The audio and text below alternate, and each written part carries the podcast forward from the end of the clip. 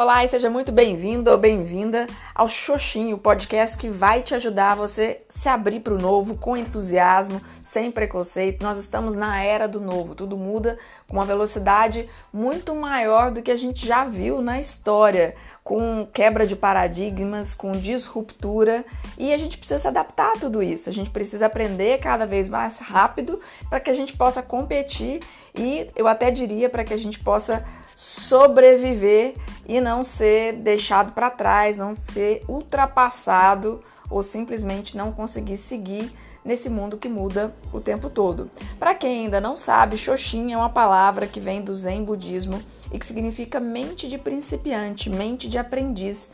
E o que, que é isso? Eu gosto de fazer muita explicação em relação à criança. A criança é um exemplo de uma mente de principiante. Quando ela vai lidar com alguma coisa nova, ela tá ali aberta, ela é curiosa, ela é exploradora, ela não tá preocupada se ela vai errar ou acertar a opinião das outras pessoas, o que, que ela já soube antes sobre aquilo ali. Ela tem entusiasmo e ela não tem preconceito. Então ela está super aberta ao aprendizado e essa é a razão, claro, que as crianças são verdadeiras esponjas de aprendizado, de absorver conhecimento e elas saem na frente de nós adultos porque nós adultos, claro, temos mais experiência e naquele primeiro momento de você lidar com algo novo, você já traz todos os seus conhecimentos e experiências, você não deixa espaço para que o novo entre. E Xoxin é você esvaziar um pouco aquilo que você sabe, o seu conhecimento, as suas crenças, talvez até seus traumas e suas experiências e deixar essa possibilidade de espaço para que o novo entre, para que você possa aprender cada vez mais rápido e assim conseguir se adaptar com velocidade.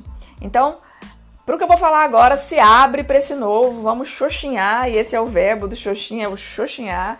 Conecta aí com a sua criança para algo que eu vou te falar que pode ser muito útil para você se adaptar na era do novo.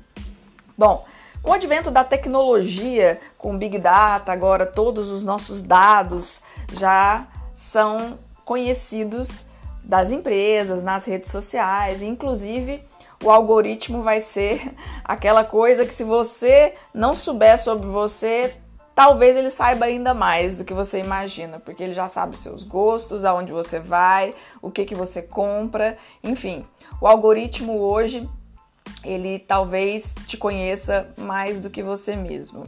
Tem algumas coisas boas em relação a isso, claro, porque você vai atrás daquilo ali que realmente tem a ver com você, tem a ver com o que você quer, mas eu trago aqui um alerta, vamos dizer, um sinal amarelo para que você tenha atenção, porque de uma forma também o algoritmo traz algo que é prejudicial, porque ele vai tendenciar a te mostrar só aquilo que você se interessa, que você concorda. E a consequência disso que nós estamos vivendo hoje é que a gente não pratica mais o contraditório. A gente não revisa aquilo que a gente sabe e consequentemente, a gente não tem novos aprendizados.